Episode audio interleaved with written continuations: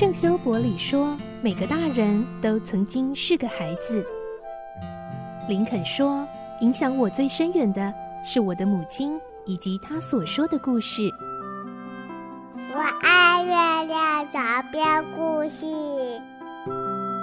晚安，月亮床边故事。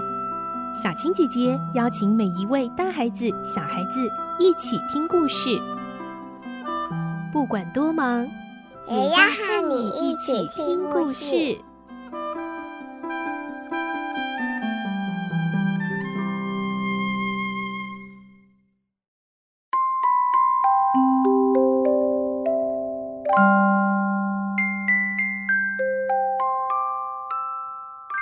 晚安，欢迎你和我们一起听故事。我是小青姐姐，我们继续来听《格列佛游记》的故事。我们的内容取材自东方出版社《世界少年文学必读经典六十》《格列佛游记》同名书籍。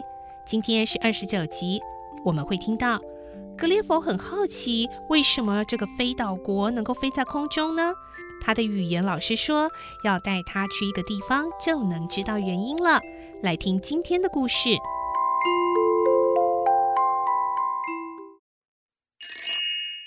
格列佛游记》二十九集《天文家之洞》。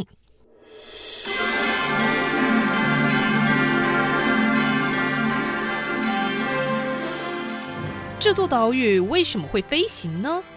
我斗胆要求皇帝准许我参观飞岛上的骑士，皇帝答应后，指派我的老师陪我一起。老师带着他的拍手与我同行，陆续告诉我有关飞岛的事。圆形的飞岛面积有一万英亩，厚度约三百码。岛的底部是一片平滑的金刚岩。从它底层往上依序有几层矿物质，最上层是肥沃的土壤，大约有十英尺到十二英尺厚。地表由边缘慢慢倾斜到岛的中心，好像一个外高内低的大凹槽。因此，落在岛上的雨水、露水会自然而然顺着小河流向中心，最后流进岛中央的四个大池塘。因为太阳光不断地照射蒸发，所以池塘中的水不会溢出来。如果水太多，皇帝会下令把岛升高到云层之外，使雨水、露水不至于降落在岛上。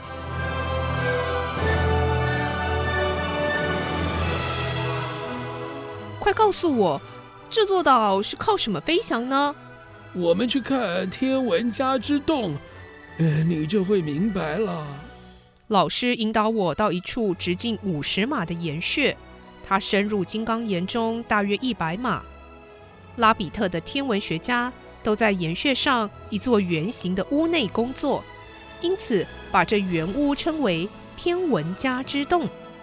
我向里面探头一看，立刻被四面八方发射出的强烈光芒照得眼花缭乱。老师解释。天文家之洞里面点着二十盏长明灯，由于钻石切面的反射，使这些灯光……呃……老师再一次陷入沉思了。我急于听下面的解释，所以我干脆就近给他一巴掌，让他赶快醒过来。呃……呃……呃，使灯光反射出强烈的光芒。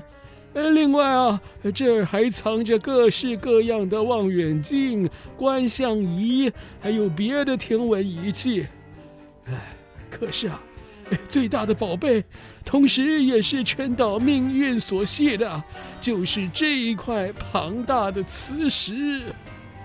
老师带我到天文家之洞的中心去看一块漂亮的黑色磁石，它的形状很像铁工用的梭子。足足有六码长，中央最粗的部分至少有三码。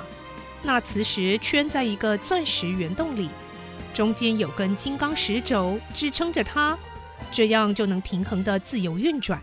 只要一点点的动力就能推动它。太奇妙了！一位天文学家向我解释，任何外力都不能把这块磁石从原处移开，因为圆筒支柱和岛底的金刚岩是连在一起的。现在我明白了飞岛的动力来源。哦，飞岛靠着这块磁石才能任意升降，从这个地方运行到另一个地方，对吗？老师点点头，继续介绍。嗯，这块磁石的一端具有吸力，另外一端具有推力。如果磁石竖起来，以具有吸引力的一端朝向地面，呃，岛屿啊就会下降。呃，呃，呃，哦，呃，当推力的一端向下指，岛屿就会一直上升了。真抱歉，我刚刚又伸手打了沉思中的老师一下，才能让他回到主题。接着我又问。如果磁石的位置是倾斜的呢？哦，岛屿的动向当然也会是倾斜的喽。真不可思议啊！因为啊，这一块磁石的力量永远和平行的物体发生作用，所以靠着这一种倾斜运动，飞岛哎就会哎就会。我的老师说到这儿又停住了，我连忙再打了他一巴掌，就会运行到各地去。啊，真是无所不能的奇石啊！可是有一点必须注意啊，这一座飞岛运行的范围不能超越它的统治领域，升高的高度也不能超过四英里。哦。为什么？我们的天文学家推断，这是由于四英里以上的高空不存在磁性，而且啊，呃，我又打了他一巴掌。呃，呃，而且啊，能够对磁石发生作用的矿物，在全球其他地方啊都找不到。它们只存在于被飞岛统治的领域里面。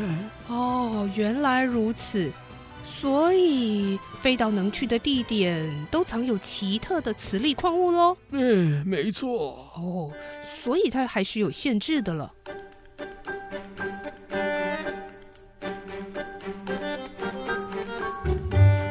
这块磁石由一些天文学家管理。时时遵奉皇帝的旨意来移动位置。这些天文学家一生中大部分的时间都花费在观察天体上，应用各种透镜来帮助工作，而他们做的透镜远比我们的要精良。借我看看这个好吗？我向一位天文学家借来透镜，仔细地瞧。虽然他们最大的望远镜长度不到三英尺。精密度却抵得上我们一百多英尺长的望远镜，而且能清楚显示天体的星宿图。这种优势使他们对星际的了解远远超过欧洲的天文学家。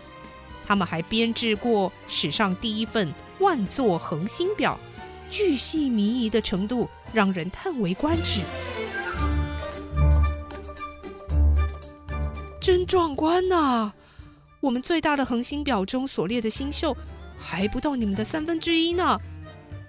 我老实的向他们的天文学家承认这一点，接着问：陛下拥有拉比特飞岛的所有土地吗？嗯，是。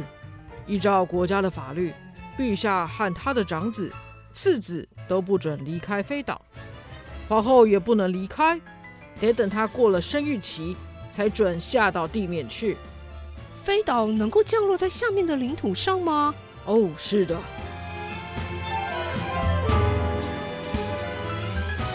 我忽然想到一个不好的现象：只要飞岛皇帝能说服他的手下合作，他就能用迫害的手段成为磁石世界最专制的君主。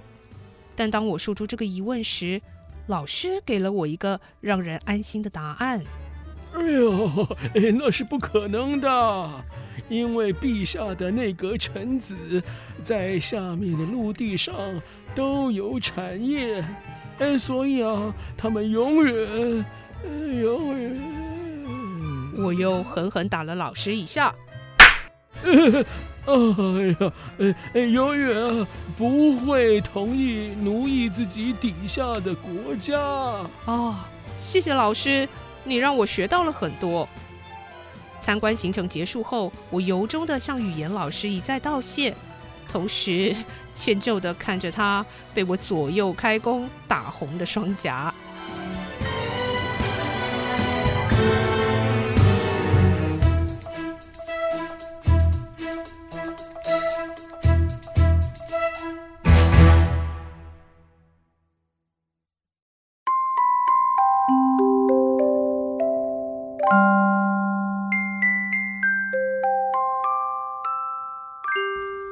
故事就先听到这里喽，明天再继续来听《格列佛游记》。我是小青姐姐，祝你有个好梦，晚安，拜拜。小朋友要睡觉了，晚安。